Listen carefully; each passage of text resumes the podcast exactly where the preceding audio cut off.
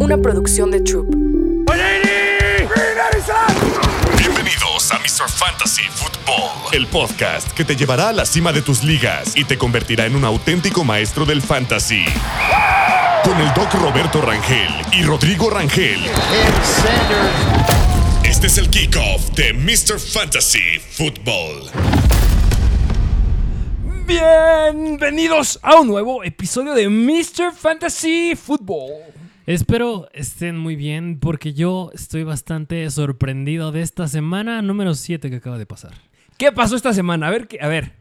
¿Cuál fue la mayor sorpresa de esta semanita? Que hay varias, ¿eh? Ah, es que lo dijiste bien, hay varias y yo me atrevo a decir que es la semana en términos de fantasy y hasta podría decir de NFL, pero más de fantasy, que más me he sorprendido, que más me he emocionado.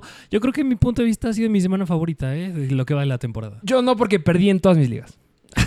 bueno, ese ya es otra cosa. Definitivamente. Pero sí, muchas sorpresas en jugadores que en el episodio de hoy vamos a hablar de todas las estadísticas ahí medio ocultillas, que hay jugadores que están levantando con unas muy buenas stats y también de resultados de partidos que, híjole, ¿cuál? De resultado del partido, ¿cuál fue el que más te llamó la atención?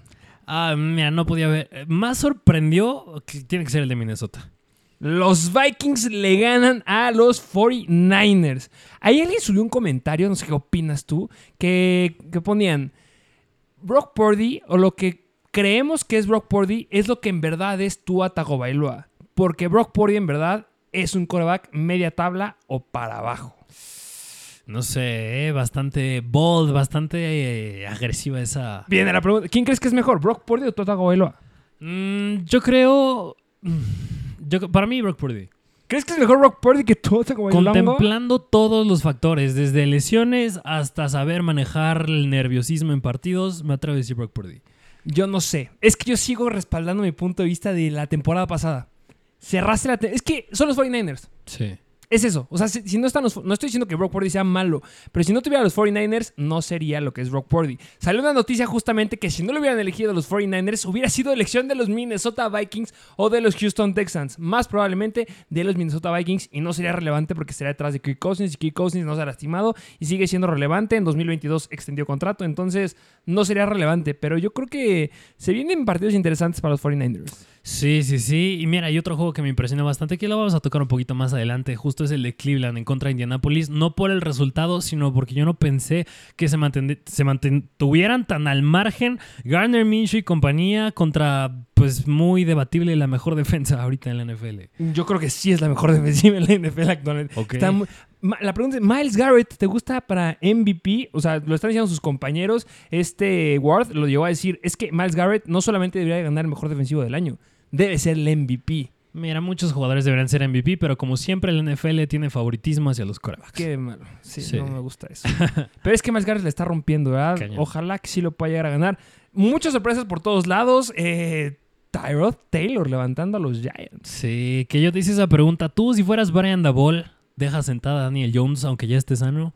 Y justamente le hicieron esa pregunta a Brian Dabol y lo que dijo es, a ver, no. Cuando Daniel Jones está sano, va a empezar Daniel Jones. Fue contundente y dijo que Daniel Jones es su quarterback eh, favorito. Pues mira, por algo le pagaste y yo creo que puedes decir lo mismo con Jonathan Taylor y Zach Moss. Zach Moss está jugando bastante bien, pero pues le pagaste a Jonathan Taylor. 51% de snaps y 51% de snaps repartido igualito esta semana, 18 y 18 acarreos, 36 acarreos. Larguísimo este partido, ¿eh? Sí, sí, sí. Y yo todavía tengo otra, otra sorpresa más que ahorita la voy a mencionar ya cuando vayamos bien al recap. ¿Qué te parece si vamos a las noticias y ya nos aguantamos esto y lo, lo dejamos para cuando hablemos de las estadísticas y de los partidos? Y recuerden que también vamos a hablar de los waivers para que vean esta semana hay muy buenos waivers, ¿eh? Muchas Sí. lesiones y muy buenos waivers. ¿Qué te parece que vamos con las noticias de la semana número 8? Va, sí, semana 8. Vámonos a las noticias de la semanita número 8. En primer lugar, yo creo que es sumamente relevante hablar de la lesión de mi queridísimo Dawson Knox. Cirugía en la muñeca. Se va a perder un muy buen rato y esto me encanta para Dalton Kincaid. Ah, y pues mira, hablaremos obviamente de Kincaid más adelante. Así es, y también una lesión importante, Jerome Ford tiene una lesión grave que se espera que se llegue a perder un par de partidos, dicen que son 12 semanitas, pero podría ser más, igual hablaremos esto en unos cuantos minutitos más. Otras lesiones importantes, muchos nos están preguntando de David Montgomery, David Montgomery yo creo que se pierde esta semana otra vez, tienen semana de bye dentro de dos semanas, entonces estaría regresando hasta la semana número 10. Este, otra noticia, eh, interesante lo que está pasando justamente en el backfield de los Rams. Tres estadísticas de los Rams, pero si no me, me guardo esto, esto que dijo Sean McVay me llama mucho la atención. A ver, a ver qué traes de los Rams. Eh, a final de cuentas, el que tuvo mayor relevancia fue Darrell Henderson. Qué dolor, qué dolor. Odio que. im- Imagínate ser Zach Evans. Sí. Imagínate ser Zach Evans. Llegas como novato a los Rams. Estás detrás de Karen Williams. Y estás detrás de, de Cam Akers. Se lastima, o más bien cortan a Cam. Y está solamente Karen Williams. Y tú estás. Ah, y sigue estando Ronnie Rivers. Eres el running back. Pasaste de running back número 4 a running back número 3. Se lastima Karen Williams. Se lastima Ronnie Rivers. Y dices, ya, uy, mira, voy a entrar como titular esta semanita firman a Darrell Henderson, a Henderson, está este Royce Freeman, los inician sobre de ti y tú te quedas sentadito casi sin participar. Sí, pues malo. Pésimo. Y bueno, lo que, lo que me llama la atención ahorita es que hubo dos eh, jugadores que regresaron al equipo de prácticas esta semanita. Uno fue Julio Jones de los Eagles y el otro fue Darrell Henderson. Interesante lo que el movimiento que está haciendo aquí los Rams, porque recordemos que sigue estando Miles Gaskin. Todavía falta en este backfield Miles Gaskin. Y le preguntaron a Sean McVay, oye Sean, ¿qué onda? ¿Qué, ¿Qué vas a hacer? ¿Cómo vas a adaptar este ataque de corredores? Porque terminaron poniendo a Karen Williams en IR y lo que digo fue, vamos a ver cómo entra este Miles Gaskin y cómo llega a entrar Zach en esta ecuación. Pues básicamente un consenso. Básicamente, aléjense de este backfield. Sí. Yo sé que fue Darrell Henderson esta semana, pero yo no me acercaría aquí. Ok. Eh, otra noticia más de Sean Watson va a estar con valoraciones diarias. Podría ser que se llegue a perder más tiempo, por supuesto, yo creo que sí. Tank Dell. Tank Dell eh, entrenó el día de ayer, lo cual es bastante bueno. Y yo creo que ya regresa y jugará esta semana. Buena noticia. Y bueno, de ahí en fuera, jugadores defensivos que se llegan a perder eh, semanas. Nick Bolton tiene una lesión y va a requerir cirugía de muñeca, la misma que este Dawson Knox. Entonces va a perder un muy buen rato. Y hablar del trade de los Eagles. Ok. ¿Cómo viste la llegada de este safety all pro de dos temporadas eh, a cambio de un quinto y sexto round? Los Titans son malísimos para los trades. Y esto yo sé que a lo mejor no, no les, no son tan atractivos para Fantasy, pero lo que nos dice aquí es que los Titans están en venta de garaje. Mm, pues en reconstrucción, básicamente. No, lo que quiero decir es que están vendiendo a todo mundo y van a vender a todo mundo. Bueno, yo la lectura que le doy es, pues si vendes a todo el mundo es porque quieres nuevo talento, quieres reconstruir el equipo totalmente. Y hay dos nombres que brincan aquí. Tiene que ser Derrick Henry. Y de Andrew Hopkins. De Andrew Hopkins, sabemos que son muy. Los jugadores les encanta estar poniendo cosas en redes sociales. Y si se meten al Twitter de Andrew Hopkins, cambió su ubicación de Nashville, Tennessee, a To Be Determined. a será determinado. Y yo creo que podría venirse aquí un cambio, ¿eh? Ojo. Ay, pues qué malo por estos Titans, pero pues sí, ya les tocaba esta renovación de equipo. ¿Qué te parece si vamos a las estadísticas que nos traes esta semanita? Ah, pues mira, más que estadísticas, me gustaría hablar ya de lleno también el- con el recap de esta semana. Y yo creo que Eso. entrar al recap y a las estadísticas, yo dije una cosa que me sorprendió bastante y yo creo que no fui el único. Lo tengas o no lo tengas en fantasy, si lo viste o más bien no lo viste, te sorprendió bastante no ver a Villan Robinson tener toques al balón.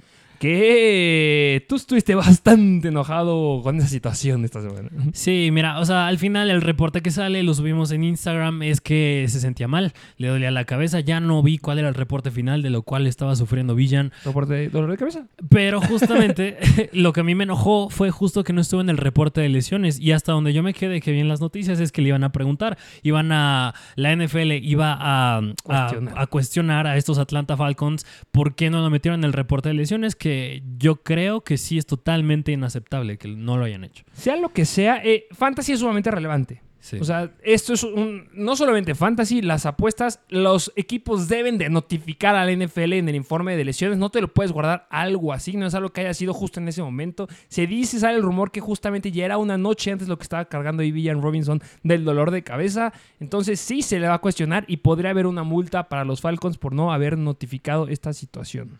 Es que es completamente entendible. Yo estoy del lado de la multa.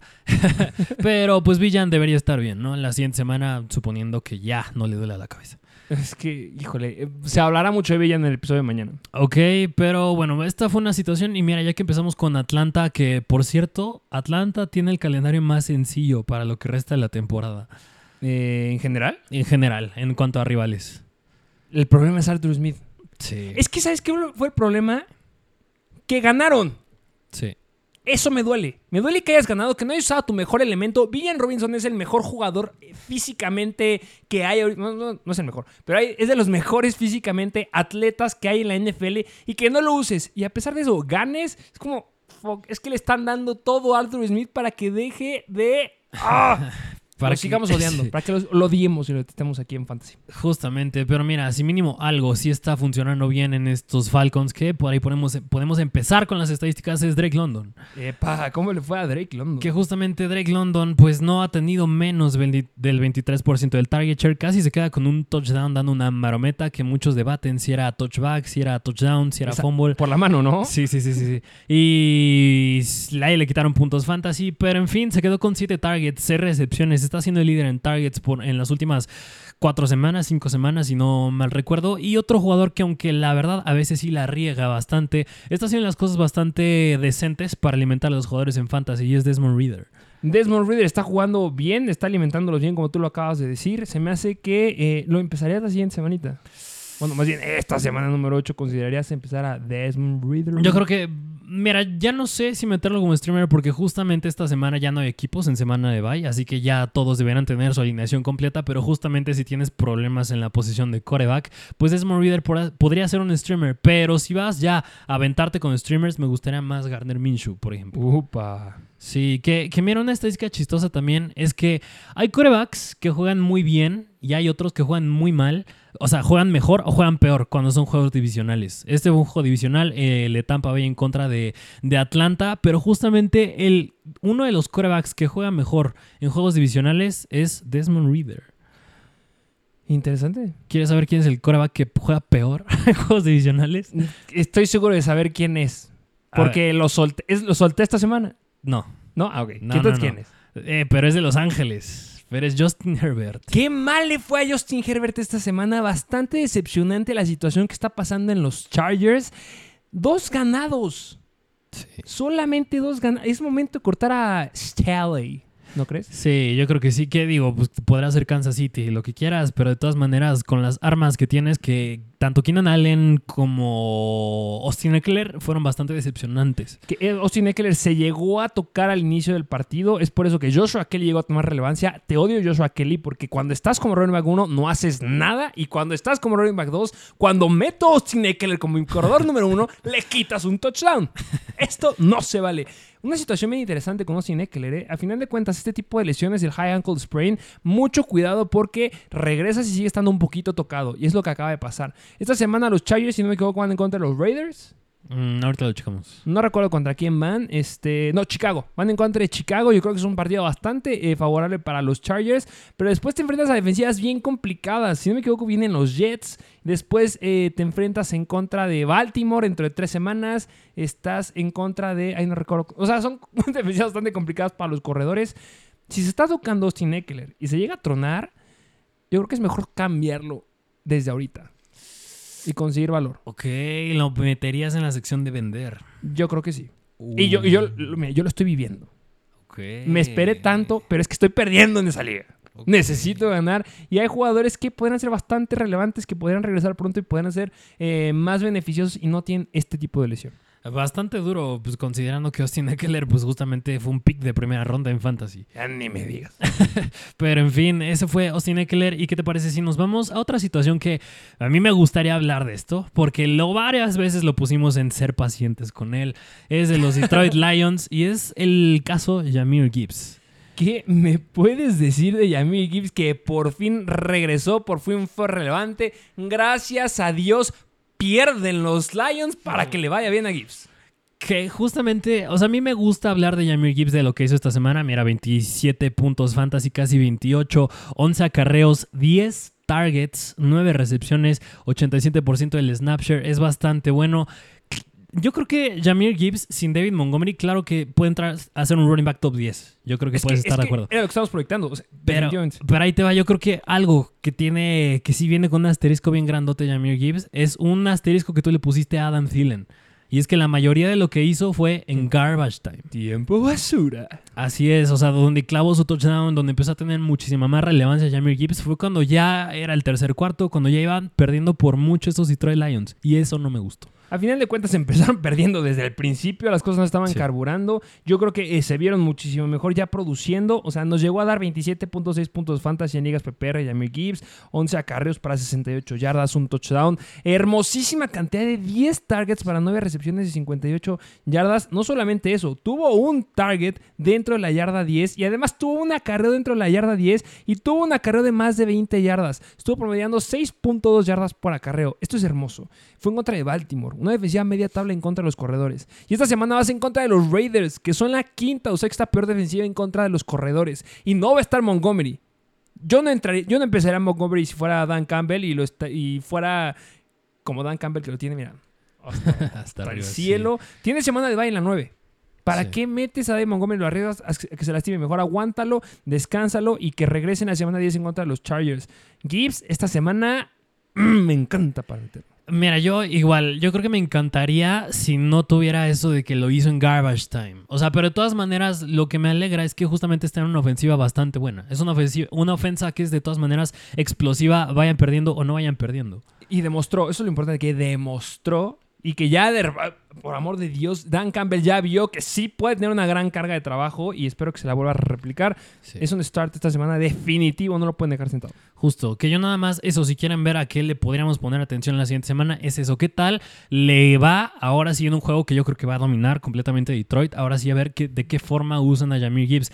¿Vuelva a tener 10 targets? No lo sé, pero habrá que ponerle atención. Pero lo más importante aquí es que, o sea, fuera de que hizo eh, y todo eso lo generó en tiempo basura, o sea, lo importante aquí es que fue 86% es lo de los snaps adentro. O sea, eso respalda mucho que sí les podamos decir, métanlo esta semana.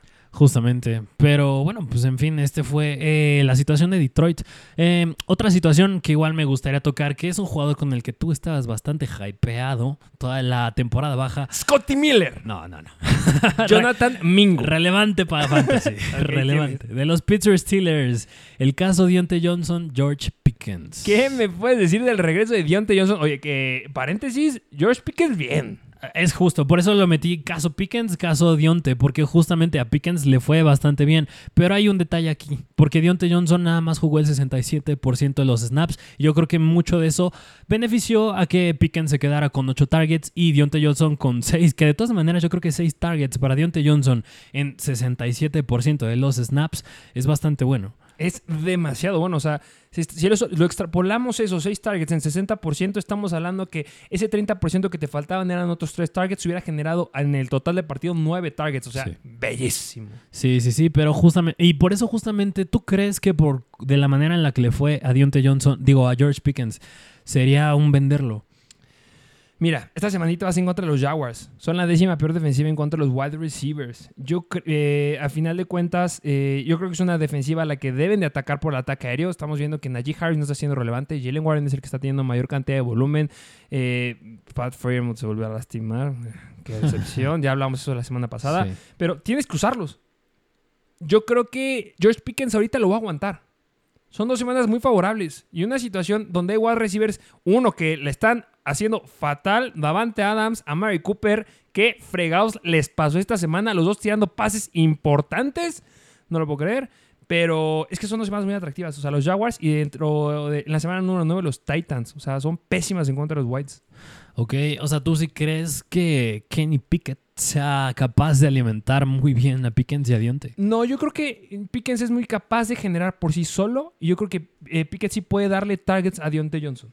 A los dos. O sea, considero, eh, confío más en el talento individual de los dos. O sea, Pick- eh, Josh Pickens como un flex, obviamente, y Deontay Johnson sería un wide receiver 2 para mí, porque estoy muy hypeado con él siempre, y, es, y no lo voy a los Steelers. Este, pero no es un jugador que te va a estar dando mucho volumen, eh, eh, de- de- o sea, como que, que los cargue Josh Pickens, a diferencia de lo que vimos esta semana con Jordan Addison, con T. Hawkinson, que Kirk Cousins lanza como estúpido y los cargó a ellos. Sí, ok, pues sí, de acuerdísimo. Yo creo que nada más la siguiente semana hay que ver si ya regresa, pues ahora sí que al 100% del uso, el buen Dionte Johnson. Sí, y cambia. Yo creo que mi postura antes con este Pickens era como la de Gabriel Davis.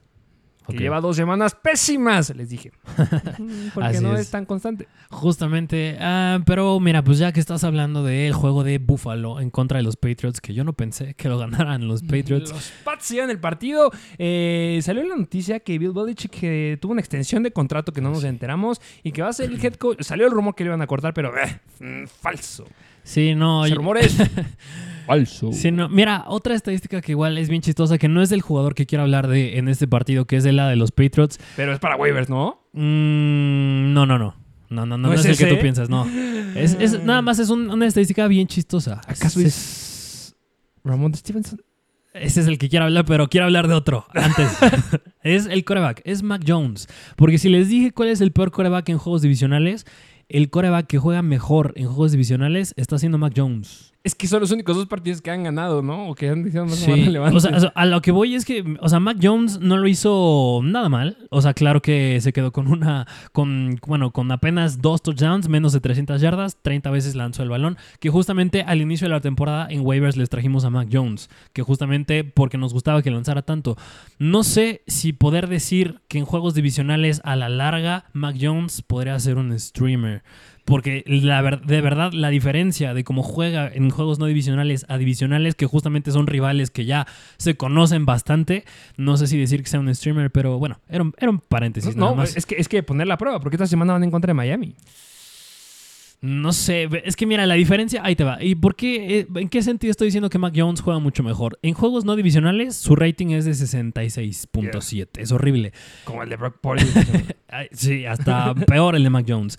Pero justamente en juegos este, divisionales ya sube hasta casi un 100 de rating, 100 puntos de rating. Así que esta semana podría ser que sea un streamer, a pesar de que sea Miami, podría ser. Es que recordemos que ya se enfrentaron en contra de Miami en la semana número 2 y esa semana tuvo 42 intentos de pase con 31 completos, 231 yardas, un touchdown por aire, una intercepción, pero llegó a generar 18 puntos fantasy en ese partido. Y mira, y si no es relevante para Fantasy, mínimo yo creo que en, un, en la, una publicación de Mr. Fantasy Picks podría entrar. Esta semana va a entrar en la publicación de, Mr. Fantasy Picks sin lugar a duda. Ok, pero del jugador que ahora sí quería hablar es de running back. Es de Ramondre. Porque Ramondre Stevenson tuvo el 65% del snapshare, la segunda mayor cantidad que tiene esta temporada, y 61% de target share. Bueno, no más bien de participación de rutas. Y extrapolado eso, 35 snaps comparadas con 19 de Zeke Elliott, mayor a la que tú acabas de decir, que la semana pasada en contra de los Raiders fueron 36 snaps de Ramondre contra 22 de Zeke Elliott. Mira, yo te dije, si algo me daba miedo de, de Ramondre es justo lo ineficiente que son estos Patriots. Yo creo que la buena noticia es que la siguiente semana van contra Miami, juego divisional, Mac Jones debe jugar mejor y por eso yo creo que al menos esta semana sí me siento más confiado con Ramondre. Si regresa Jalen Ramsey y Javier Howard, ¿te sentirías así de confiado?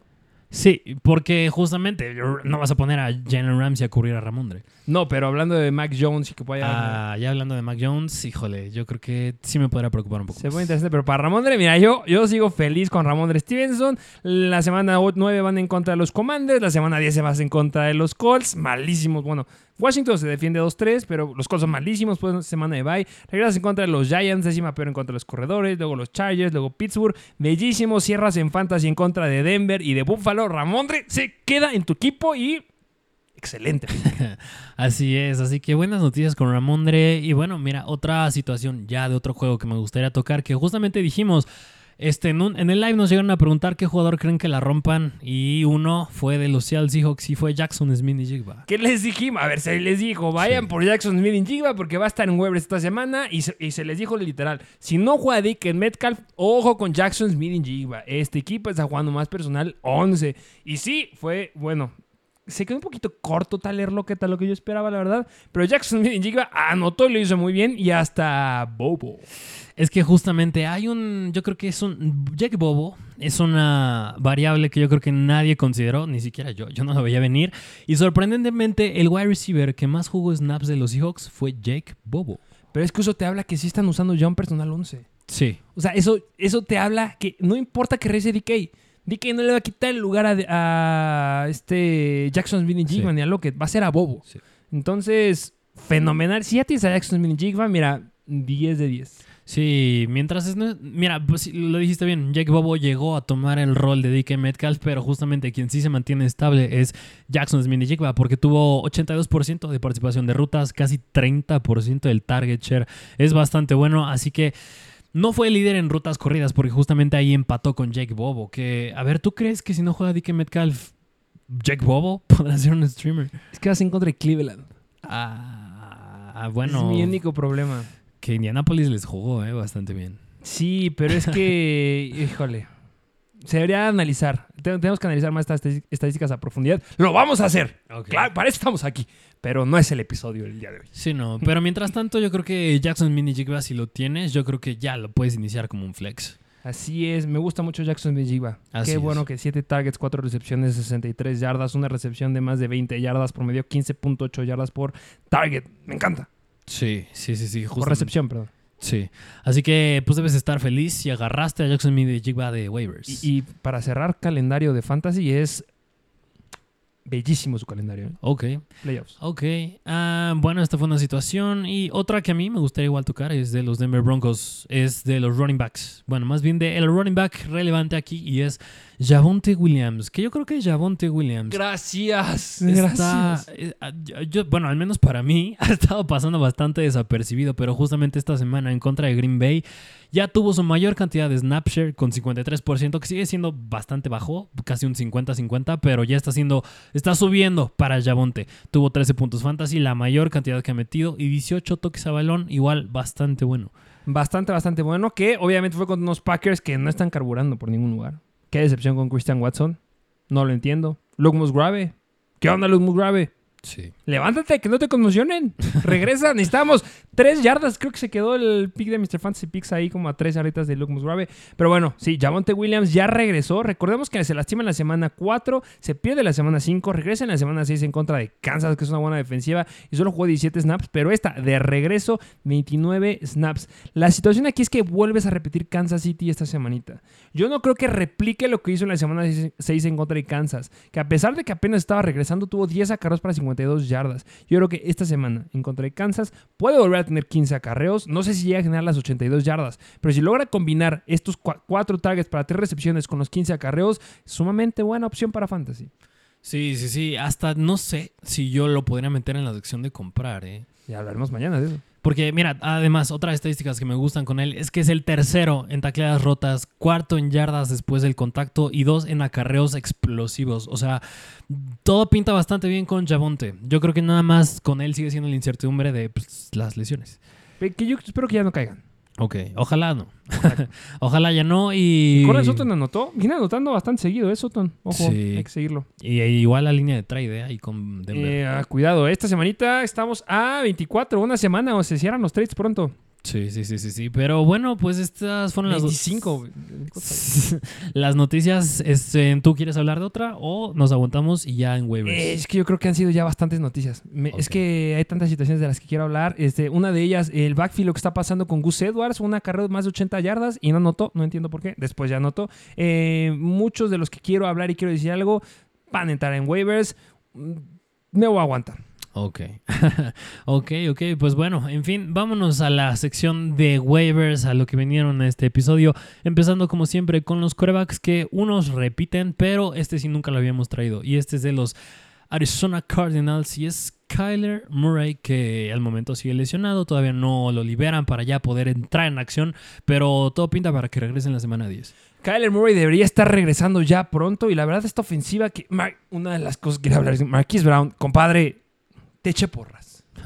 Te aventé flores. Te lo di todo esta semana. Le dije a todos que te metieran y decepcionantes los puntos que diste. Sí, yo creo que en general Arizona. Sí, se vieron bastante mal, pero con Kyler Murray esto va a carburar. Yo creo que, mira, nos cayó bien la lesión, la mala actuación de, de Marquise Brown, a mi punto de vista, para que puedas llegar a comprarlo, porque ya lo dijimos, con Kyler Murray esta ofensiva va a cambiar por completo. Me va a gustar lo que empieza a plantear con Marquise. Es que tienes armas por todos lados. Tienes a Marquise Brown, tienes a Rondale Moore, tienes a Zach Ertz, tienes a McBride, tienes ya el regreso próximo de este James Conner. Si no regresa James Conner, estás, tienes ahí a de mercado que hizo las cosas bien esta semana. Tienes a Keontae Ingram que está respaldando por ahí atrás bastante, bastante bien. O sea, hay elementos con que en esta ofensiva necesitas un coreback que carbure. Y sea lo que sea Kyler Murray, digamos lo que digamos de Kyler Murray, puede hacer las cosas bien. Hace dos temporadas estábamos diciendo que iba a ser el coreback número uno en fantasy. Se lastimó.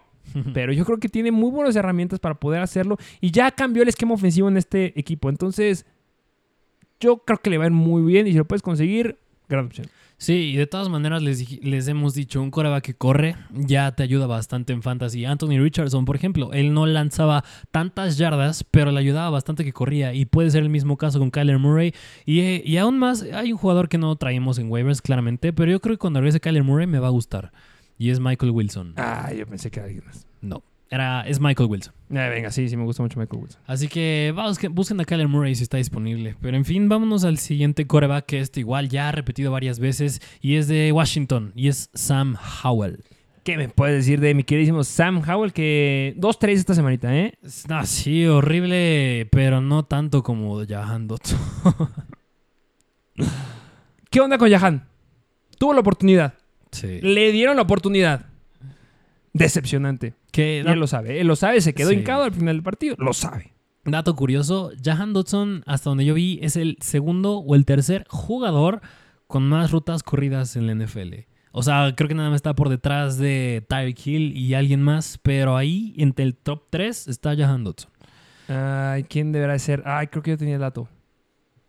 Mm, No me acuerdo. Ahorita- haré, ejer- haré ejercicio. Este, Sam. Howell, esta semanita que fue en los Giants, que se colocan como la décima mejor, bueno, novena mejor defensiva en contra de los quarterbacks. 22 pases completos de 42 intentos, 249 yardas. Otra vez Sam Howell nos sorprende con más de 200 yardas, lo cual es bastante bueno. Se quedó con cero touchdowns. Ahí estuvo la cuestión. Cero touchdowns y eso era lo que le estaba ayudando las semanas pasadas. La semana pasada metió tres touchdowns, hace dos semanas dos touchdowns, hace tres semanas metió un touchdown. Aquí decepcionante porque solamente fue una intercepción. Pero lo que me gusta de este compadre es que corre, ya lo dijiste, coreback que corre es bastante, bastante relevante. Dos acarreos para 15 yardas. Esta semana que vas en contra de Filadelfia, que es una muy buena defensiva, que ya llega un nuevo elemento a esta defensiva. Sam Howell yo creo que es buena opción si llegas a tener bajas o si eres como yo y tenía Matthew Stafford y a Deshaun Watson.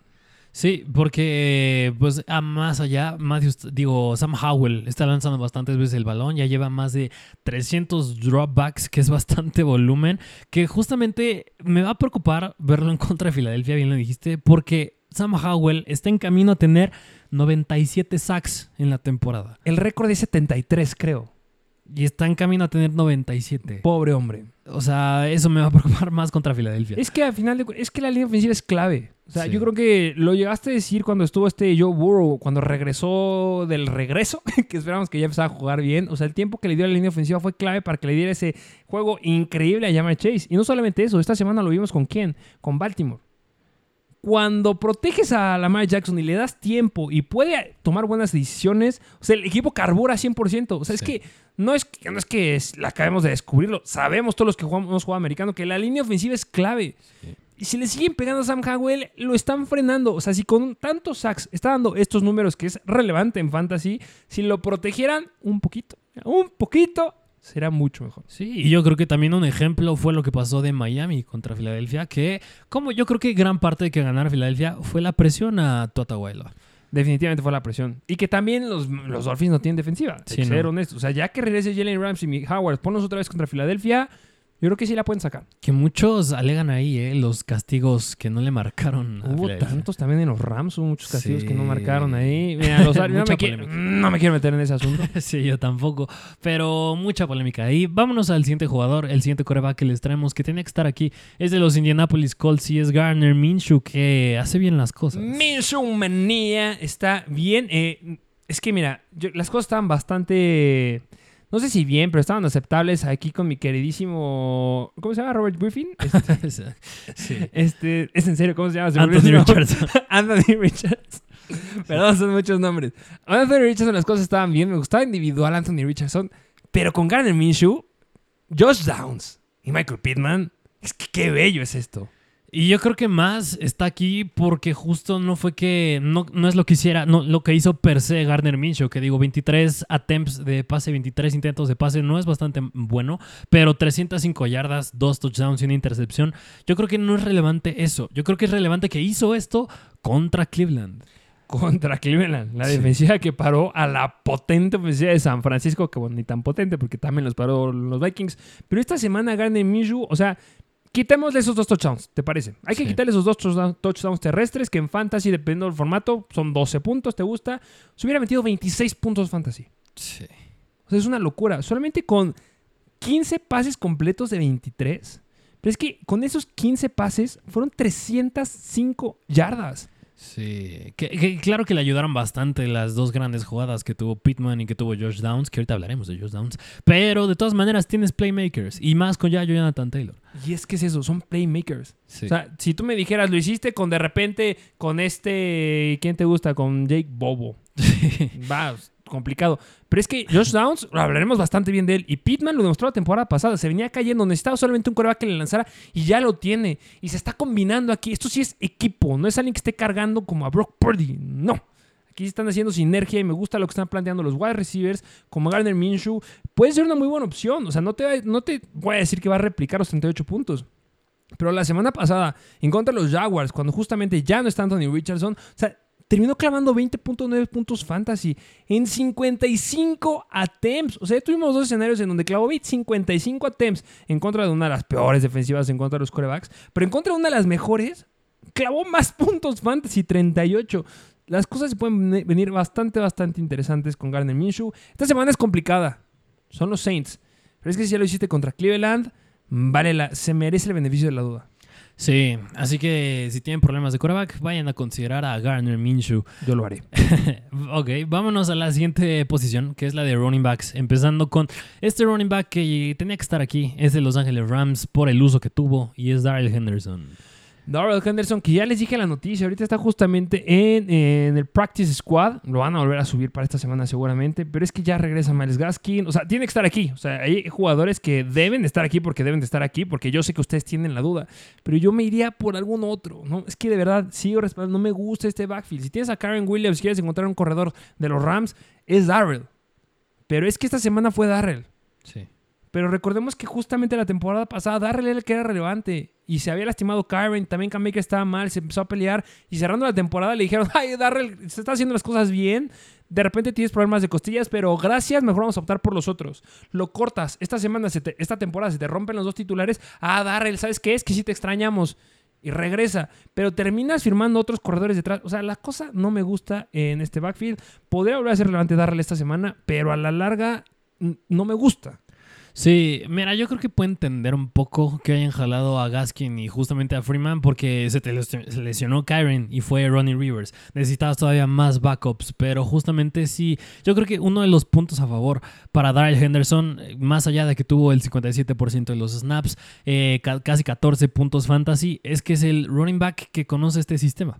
Es el running back que ya conoce esta ofensa y yo creo que mm, no sé, no creo que vaya a ser el running back que tenga el 80% de los snaps, 90% del uso como lo estaba teniendo Karen Williams, pero yo creo que el que va a tener la mayoría sí va a ser, y yo no lo pu- puedo ver más allá de un jugador que vas a poder meter para reemplazar a un jugador que tienes en semana de bye. Sí, justamente. O sea, y esta semana vas en contra de los Cowboys. Ok. Complicada. Quinta mejor en contra de los corredores. O sea, no me gusta. O sea, yo sé que es buena opción. O sea, va a salir. Una fórmula aquí va a salir. Y si tú te, tú te vas a arriesgar y fuiste de los que se arriesgó esta semana con Darrell, bien. Pero yo prefiero ir un poquito más seguro en otra situación, en otro equipo. Ok.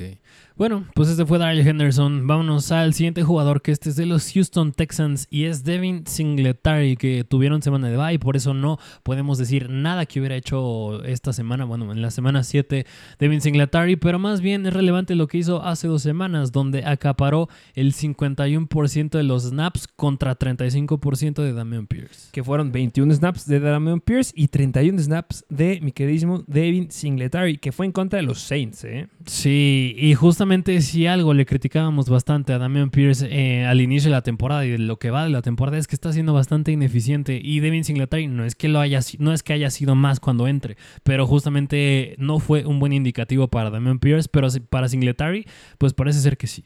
Sí, justamente. Mira, esta semanita te vas a enfrentar en contra de los Panthers. Segunda peor defensiva en contra de los corredores. Si llegan a hacer esta repartición, yo creo que Devin Singletary le puede ir muy, muy bien. Sí. Y prefiero apostar aquí, que yo sé que es un, un, un running número 2, pero va a tener volumen. Y si en la semana número 6, que fue en contra de los Saints, tuviste 12 acarreos para 58 yardas, lo cual es bastante, bastante bueno, No llegó a concretar porque estuvo promediando eh, bastante mediocre. Bueno, no fue mediocre, pero en Fanta- Fantasy se quedó con 7 puntos Fantasy. O sea, detrás de Damian Pierce me gusta. Sí, y antes ya les habíamos dicho que si en algo no usan a Damian Pierce eran situaciones de tercer down y en drives de series de dos minutos y ahí es donde entraba tanto mm, Dare Ogumbowale y Devin Singletary y el que está re- siendo más relevante entre Ogumbowale y Singletary está siendo Singletary, así que pues mucho mucho ojo con él, ¿eh? yo creo que lo veo muy similar a Jalen Warren. Y que, bueno, no lo sé si como de Jalen Warren, porque a final de cuentas, en cantidad de snaps en zona roja, o sea, este Devin Singletary tuvo 5 acarreos dentro de la yarda 20, comparados con los 3 acarreos que tuvo este Damian Pierce, pero fueron dentro de la yarda 5. Y además tuvo uno extra dentro de la yarda 10. O sea, en situaciones de zona roja, Da- Damian Pierce va a seguir produciendo. No te espantes con este Damian Pierce. Yo creo que eso es diferente a la situación de Najee Harris, que sí es como, espántate con Najee Harris. Yo creo que pueden llegar a ser relevantes los dos. Yo creo que esta semanita podría ser más relevante Damian Pierce, pero es un muy buen backup este Devin Singletary. Ok, bueno, pues vayan a buscar a Singletary. Vámonos al siguiente running back, que este es de los Carolina Panthers y es Chuba Hubbard. Este me gusta más. Me gusta más que Dark Henderson. Chuba Howard, hay un cambio de coordinador, bueno, no cambio de coordinador ofensivo. El que estaba mandando las jugadas era este Frank Rich, el head coach, y ya cambió al coordinador ofensivo, que ser el que va a estar mandando ahora las jugadas. Ya se les preguntó justamente a Frank, a Frank Rich, oye, compadre, lo que todo el mundo le pregunta, ¿no? A todos los head coaches, ¿qué vas a hacer con tus corredores? Y lo que digo fue, es que mira, Chuba Howard está haciendo las cosas muy bien, pero también nos sigue gustando mucho lo que plantea Miles Sanders. Miles Sanders está lidiando con una lesión desde hace quién, desde, desde que nació. Desde que está en los siglos está lidiando con lesiones. Y si vuelve a lastimar, que es muy probable que todavía yo no sé si esté listo Miles Sanders para regresar, ya tuvo su semana de bye para recuperarse, Chuba Howard está haciendo las cosas bastante bien. Sí, mira, lo dijiste bien. eh, mucho tiene que ver con estos argumentos que había dicho muy, muy reciente de Frank Reich. Pero justamente Chuba Hubbard en las últimas tres semanas ha superado en, en promedio, en cantidad de snaps, a Miles Sanders. Es decir, en la semana 4 lo superó 54 a 42%. En la semana 5 se emparejó un poquito más, un 50 de Sanders contra un 47 de Hubbard. Y ya en la semana 6, que fue en la que no jugó Sanders, 77% de los snaps para Hubbard. No tuvo casi nada de relevancia Raheem Blackshear, que pues hubiera esperado eso, que si Miles Sanders estaba teniendo casi a la par snaps con Hubbard, pues Hubbard iba a tener a la par con Blackshear, lo cual no pasó. Así que mm, se está viendo mucho mejor en esta ofensa Chuba Hubbard y yo creo que eso, eso es lo que lo hace ser relevante no nada más para esta semana que van en contra de Houston, sino para el largo plazo. Sí, y que al final de cuentas la temporada pasada tuvo la, la oportunidad de tomar la relevancia en este backfield, pero estaba compartiéndose con, Donta- con esta Deonta Foreman, pero que Deonta Foreman muy bien esta semana, ¿eh? Wow. Este, ya tienes el- la capacidad de tener la carga. Yo sí veo probable que esta semanita en contra de Houston, que son la onceava peor defensiva en contra de los corredores, sí sea un 60-40 ¿eh? a favor de Chuba. Sí. No lo veo tan descabellado. Que, que a mí nada más un punto que me gusta con Hubbard es esto que han dicho, es nuevo sistema ofensivo. Cosa que no me gusta es que ya lo hemos visto en temporadas anteriores y suele decepcionar. Nada más eso a mí me da cosa. Yo confío en ti, Chuba. Te tengo en mi equipo, así confío en ti. ok. Yo me preocupo más para que Thielen. para Chuba. Ok. Ujú. Ok, entendible. Eh, vámonos al último running back que les traemos, que es de los que Cleveland Browns, y es Kareem Hunt. Ya les dijimos, Jerome Ford está lidiando con una lesión. Tiene un high ankle sprain. Esta lesión que justamente tuvo Austin Eckler, esta lesión que tuvo este Saquon Barkley, pero dicen que la de él es grado leve. A fin de cuentas es una lesión que lo va a dejar fuera al menos unas dos semanitas. Mejor escenario, una. Pero esta semana se la pierde. Y Kareem Hunt es bastante, bastante relevante. Y ojo también con Pierce Strong. Sí, que yo creo que sí, el que sí va a tener muchísimo más volumen fue Pierce Strong, porque en el juego en contra de Indianapolis, John Ford se quedó con 11 acarreos, que después de su a- acarreo de 69 yardas, Es que solamente fue eso lo que hizo. ya no hizo nada, justamente. Así es que cayó en ese acarreo precisamente. Pero fuera de Jerome Ford, Kareem Hunt se quedó con 10 acarreos y Pierre Strong no se quedó tan lejos, se quedó con 8 acarreos. Yo creo que en ligas más profundas, incluso Pierre Strong, yo creo que podría ser una opción que podrá considerar, pero aquí el relevante, claro que es Kareem Hunt. Yo creo que es muy relevante Kareem por Pete Strong, también porque este punto es irrelevante. Kareem Hunt estuvo tocado en la semana, justamente estuvo, estuvo cuestionable para este partido. Pensamos que podría llegarse a perder el partido, lo cual yo estaba bastante enojado porque lo tenía en otra liga. Yo es que yo sigo a Mr. Fantasy. Lo que dice en Mr. Fantasy, mira, yo lo hago. Entonces yo también lo tenía en equipo y justamente fue como, Puede ser que tenga mayor cantidad de relevancia esta semana Karim Hunt porque viene haciendo las cosas bastante bien, pero venía lastimado. Entonces, una, puede ser que Pierce Strong le pueda dar la vuelta esta semana, dependiendo de lo que hubo la semana pasada, o que se siga manteniendo un 50-50, o que sí Karim Hunt sea un 60-40. No creo que sea más. Hay que ser objetivos. Pero Pierce Strong sí debes de tenerlo, porque si sale alguna noticia en la semana que Karim Hunt se toca porque qué sé yo, porque pasa, Pierce Strong, una bala. Sí, que detalle con Pierre Strong que me gusta es que en las series de dos minutos en el juego de Indianapolis, Pierre Strong fue el que tuvo más snaps. Ojo ahí. En comparación a Karim Hunt. Así que mm, sí considérenlo seriamente. Pero en fin, vámonos a la siguiente posición que es la de wide receivers. Empezando con este wide que se los trajimos la semana pasada. Es de Kansas City y es Rashi Rice. Que este te voy a dejar, mira, micrófono abierto porque a ti te encanta Rashi Rice. ah, pues qué te digo. Mira, yo la agarré en una liga y Rashi Rice tuvo 54% de participación, que es la mayor cantidad que ha tenido en la, en la temporada. Nada más en cuestión de rutas corridas lo supera Marcus Valdez Scantling. Marquez. Y en targets, el único que lo supera es Travis Kelsey, que pues esa métrica yo creo que jamás le va a poder ganar a Rice. Travis qué locura. Cañón. Eh, pero justamente yo creo que Mahomes, sí, yo creo que si hay un coreback que totalmente es capaz de darle de comer a, un, a uno, a dos, o me atrevo a decir hasta tres wide receivers, tiene que ser Patrick Mahomes. El líder en targets en este equipo, claro que va a seguir siendo Travis Kelsey, pero el segundo que pinta hacerlo es Rashee Rice, que justamente desde la semana número 5 Rashee Rice ha estado dentro del top 20 en puntos fantasy entre wide receivers. Así que a la larga me gusta Rashee Rice porque pinta ser el wide receiver relevante en este equipo. Porque Tyrant, pues es Travis Kelsey. Fueron los Chargers, también ojo ahí, ¿eh? Fueron los Chargers, entonces fue un juego de muchos puntos. Pero esta semana vas en contra de Denver, que ya les quitaron a su safety, no sé cómo se llama, pero lo castigaron por muchos golpes. A Kareem Jackson. A Kareem Jackson, exactamente. Ya lo quitaron fuera por tres partidos. Entonces, si estaba pintando algunas cosas mal esta defensiva, con Rashid Rice, mira, me gusta mucho esta semana. Lo acabas de decir. Es una gran opción. Sí, ah, mira. Aunque sí. no es mi prioridad en waivers, ¿eh? No, no, o sea, yo creo que Rashee Rice entra bien. Yo creo que a la larga, en el mejor de los escenarios, podrá ser un wide receiver 2. Bajillo. Bajillo. Por, por, por Patrick Mahomes. Sí, porque tú lo has dicho, le da de comer a bastantes wide receivers. En este juego anotó Marcus Valdez Scantling, anotó Travis Kelsey y anotó Rashee Rice. Y Pacheco. Y e Isaiah Pacheco por aire. Así que yo creo que Rashee Rice, en el mejor de los casos, otra vez, es que sea wide receiver 2, pero el, el mejor de los casos. Así que. Y ojo que jalen algún wide receiver, ¿eh? Que, que no creo, porque ya jalaron a McCall Harman. Mm, eh, Hopkins, ¿no crees? Bueno, ya creo que sí, esa podría ser. Maybe. Vamos al siguiente. Hay que tener cuidado con Kansas City. Vámonos al siguiente wide, que este es de los Indianapolis Colts y es Josh Downs. Aquí es, aquí, aquí, aquí el dinero. Mira, aquí vayan por Downs. No sé si sigue disponible. No lo sé. Puede ser que no. Porque lo tienes en tu equipo, porque lo llevamos cantando desde la semana pasada. Sí, mira, hay un dato curioso con Josh Downs. Downs es el primer eh, novato de los Indianapolis Colts con al menos 125 yardas recibidas y un touchdown en un partido desde el 2014 en este equipo de los Colts. Bellísimo lo que está haciendo. Y en contra de Cleveland. Y en contra de Cleveland, que, oh, ok, en este va igual que Rashee Rice. En este equipo yo no creo que él vaya a ser el líder en targets. Ese va a, ser, va a seguir siendo Michael Pittman. Yo creo que la pelea está más cerrada entre Pittman y Downs que la que está entre Rashee Rice y Kelsey. Pero de todas maneras, Josh Downs está quedando con una buena cantidad de targets, 23 puntos fantasy, bastante bueno. Bastante bueno es esa amenaza profunda de este equipo, definitivamente. Eso nadie se lo va a quitar. Por mucho que llegue, que firmen a Jerry Judy, no importa. El que le va a quitar es a Alec Pierce. Entonces, misma situación que Cooper Cup y este Puka Nakua, que Puka Nakua, bien Puka, excelente, estamos muy felices contigo. Pero va a ser Alec, este Josh Downs, amenaza profunda, jugadas grandes. O sea, esta semana vas en contra de los Saints. No me importa si demostraste en contra de Cleveland. Esta semana puedes demostrar bastantes cosas en contra de esta defensiva. Eres amenaza profunda, eres velocista. Me gusta lo que puedas llegar a plantear. Promediaste 25 yardas por recepción. Tres recepciones de más de 20 yardas. Tienes que ir por downs. Ya no va a estar disponible después de esta semana. Sí, no. Y más que lo hizo con Minshew. Y ya la ha ido antes también bien con Minshew. Y Minshew lo va a alimentar como se debe. Sí. ¿no? Como Richardson. Entonces, mucho ojo con downs. Me encanta. Este es mi pick de esta semana. Así es.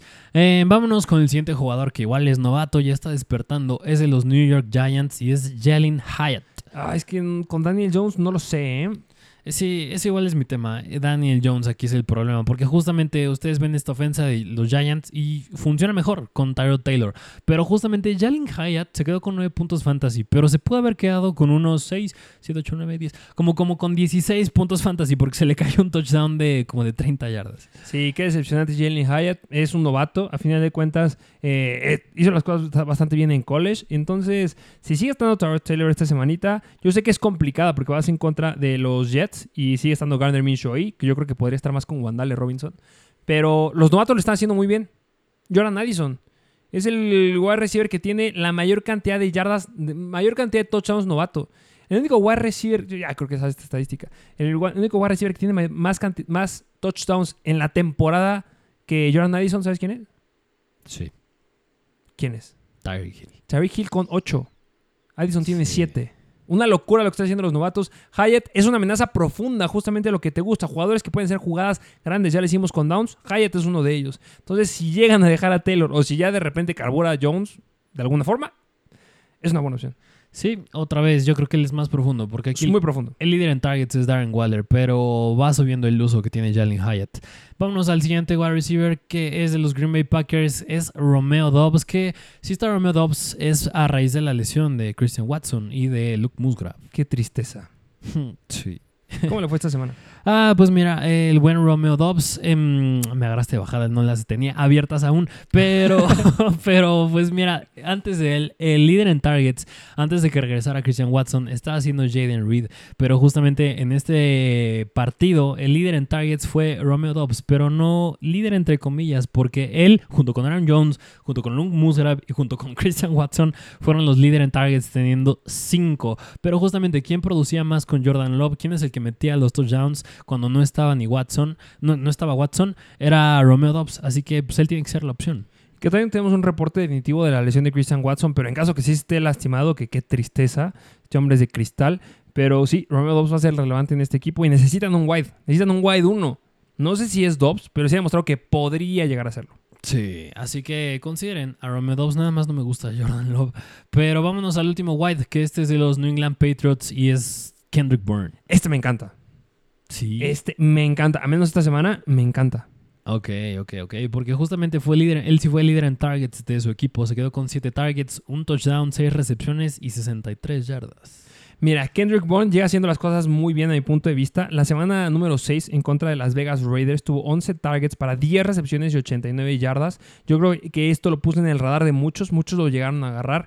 Yo, nosotros no la compramos porque venía el enfrentamiento en contra de Buffalo y hay muy buenos elementos aquí en contra de los wide receivers, pero a pesar de eso ya lo dijiste, jugaron bastante bien, juego divisional, lo más importante, 7 targets para 6 recepciones, 63 yardas, un touchdown. Lo que me encanta es que también lo están buscando demasiado en zona roja. En el partido de la semana 6 y semana 7, ya les dije, Raiders y Buffalo, lo buscaron en cada uno de ellos dos veces dentro de la yarda 20. Y estas son situaciones para anotar. En la semana pasada, bueno, semana número 7, pudo convertir y tuvo este touchdowns. En los últimos cuatro partidos ya teniendo al menos una jugada de más de 20 yardas, lo cual es bastante, bastante bueno. Y tú lo dijiste al inicio del episodio. Los Patriots les saben jugar a las divisionales. Mac Jones es el mejor en contra de partidos en juegos divisionales. Y vas en contra de Miami. Vas a usar porque vas a usar a Bourne. Entonces, si tienes la necesidad de un wide receiver que un streamer, yo creo que es la mejor opción de streamer esta semana. Sí, sí, completamente de acuerdo. Y yo a lo mejor uno que le pondría, o también el ojo también, no en lugar de Kendrick Bourne, sería de Mario Douglas, porque es novato. También estás haciendo las cosas bien. Y tuvo seis targets, así que nada más el ojo. no. es que históricamente estos Patriots tienen chispazo a algunos jugadores y luego los apagan. Sí, otra vez, juego divisional. pero bueno, me gusta más Kendrick Bourne, ¿eh? Ojo, aquí me gusta más Josh Downs a largo plazo, pero si es un streamer como tal, yo creo que esta es tu opción. Ok. Si tienes a Justin Jefferson, por ejemplo, que regresa hasta la semana 12 probablemente. Ay, en fin. Y bueno, Mac Jones que juega mejor, ya les dijimos en juegos divisionales. Vámonos a la posición de Tyrants, que es empezar con el Tyrant novato de los Buffalo Bills y es Dalton Kincaid. Estaba rapidito. Ya les dijimos por qué está aquí. Simplemente porque Dawson Knox se lastimó y este ataque aéreo del lado de los Tyrants es suyo. Sí. Es suyo. Sí, sí, sí. Y, no, y es que también él fue el líder, bueno, el líder en targets por detrás de Stephon Diggs, que Stephon Diggs es una locura. Pero Dalton Kincaid, 8 targets, 8 recepciones. Y lo dijiste bien, sin Dawson Knox, pues debe, debería ser el segundo en targets por detrás de Diggs. Y uno de esos targets fue dentro de la yarda número 10. Y eso, eso me encanta. Es que el Tyren es tu target seguro en zona roja.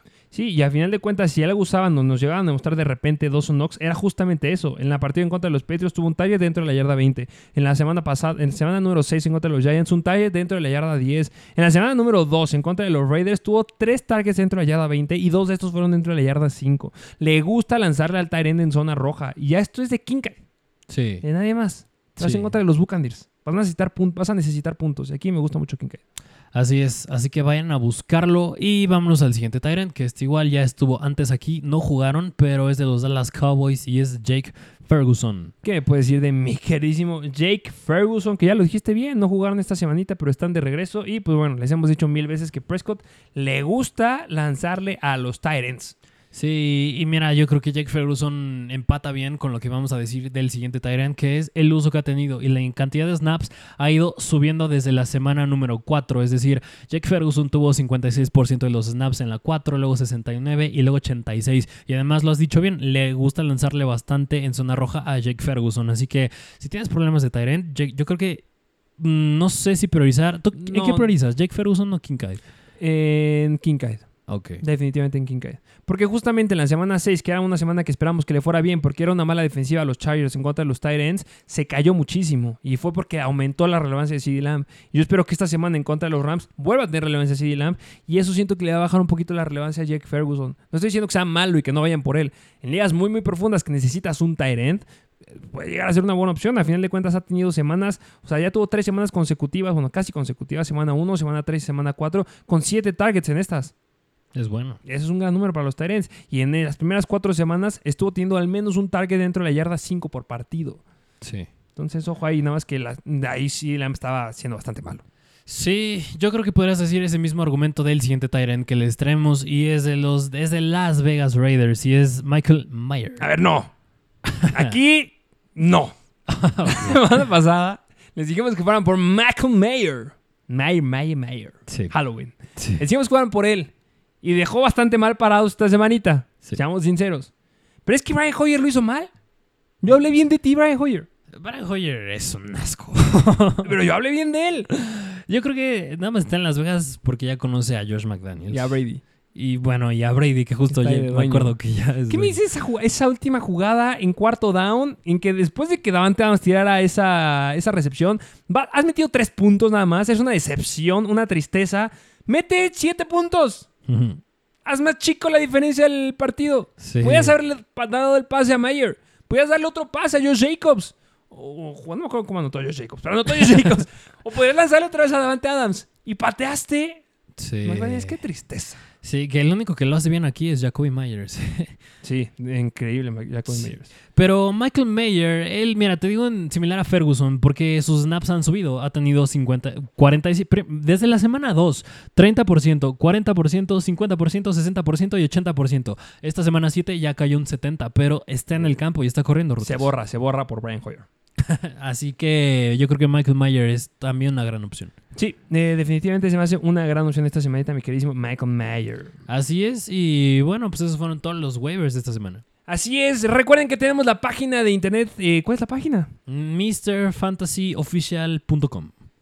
Justamente esa es la página que tenemos en internet. Hay muchas estadísticas. Recuerden que hay suscripciones. Hay una suscripción en la que podemos contestarte todas tus preguntas. Si no quieren ahí, vayan a seguirnos a Instagram. Subimos todas las noticias. Mr. Fantasy Football. Estamos en X como Mr. Fantasy-FTBL. Estamos en TikTok como Mr. Fantasy Football. Estamos aquí, estamos allá, estamos por todos lados. En tu plataforma de audio favorita. Muchas gracias por escucharnos. ¿Algo más que agregar? Mr. Fantasy Oficial, no en inglés. MrFantasyOfficial.com. ¿eh? Sí, justamente. Mr. Fantasy Oficial. Así es. Y pues dejen su like, síganos y dejen un comentario.